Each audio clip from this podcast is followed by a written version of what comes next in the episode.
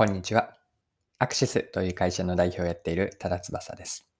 今回のテーマは何かなんですけれども、マーケティングです。マーケティングでターゲット顧客を絞る意味合いについて掘り下げていきます。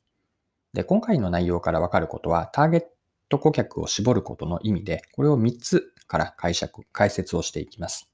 ま、その3つとは最初に結論を言っておくと、リソースを集中するため、2つ目が顧客ニーズに応えるため、3つ目が競合を増やしすぎないためです。で、今回の内容をぜひ見たり聞いていただきたいなと思っている方は、マーケターの方になります。まあ、特に自社商品のサービスとか、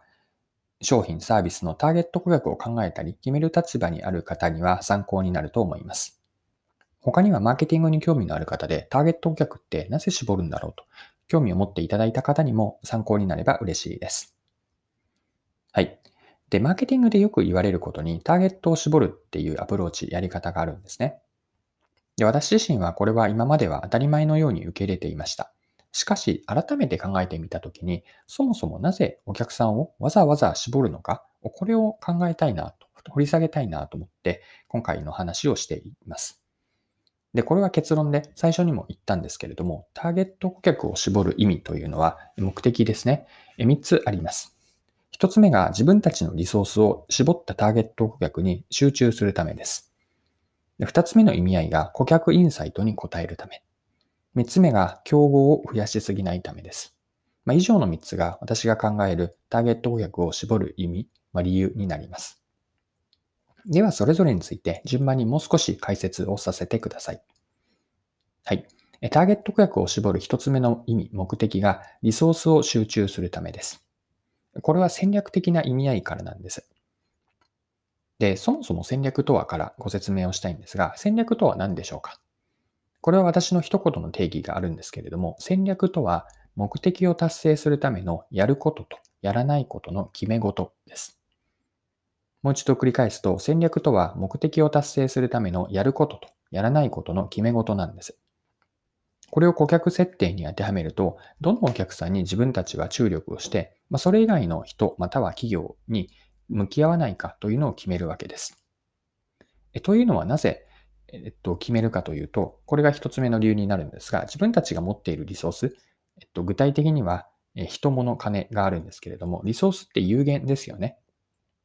で、あれもこれも考えられるものを全てやるのではなくて、あれかこれかという引き算の考え方をするのが戦略では大事なんです。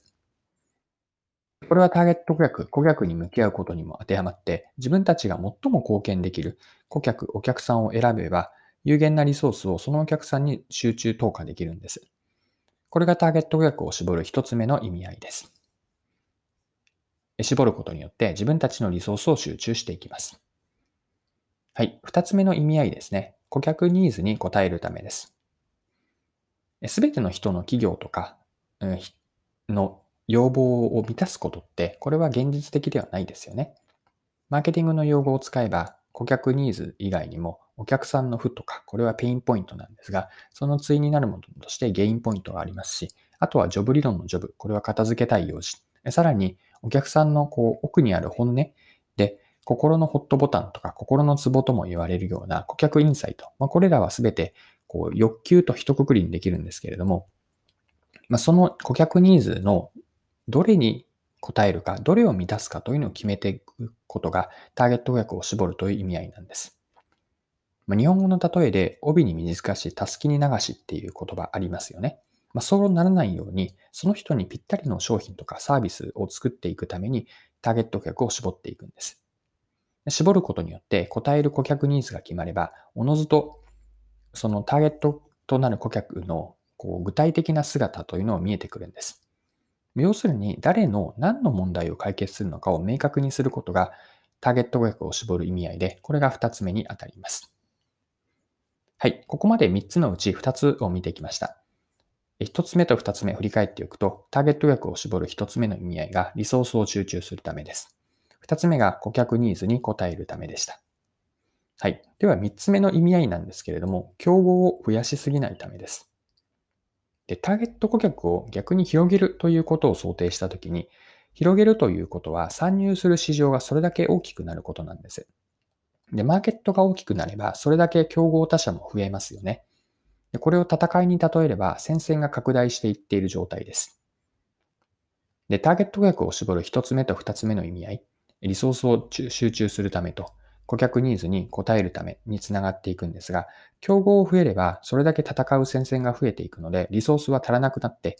で競合との顧客ニーズを応える戦いに勝ちきれなくなってしまうんです。で、これがターゲット顧客を絞る三つ目の意味合いで、競合を増やしすぎないためです。はい。ここまでターゲット顧客、お客さんを絞ることの意味を3つに整理して見てきました。もう一度整理しておくと、1つ目の意味合いがリソースを集中するため。2つ目が顧客ニーズ、答える顧客ニーズを決めるため。3つ目が競合を増やしすぎないためです。で最後に、えっと、付け加えておきたいのが、この3つというのは、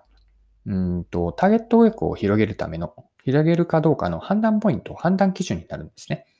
具体的にどんな3つかというと、今の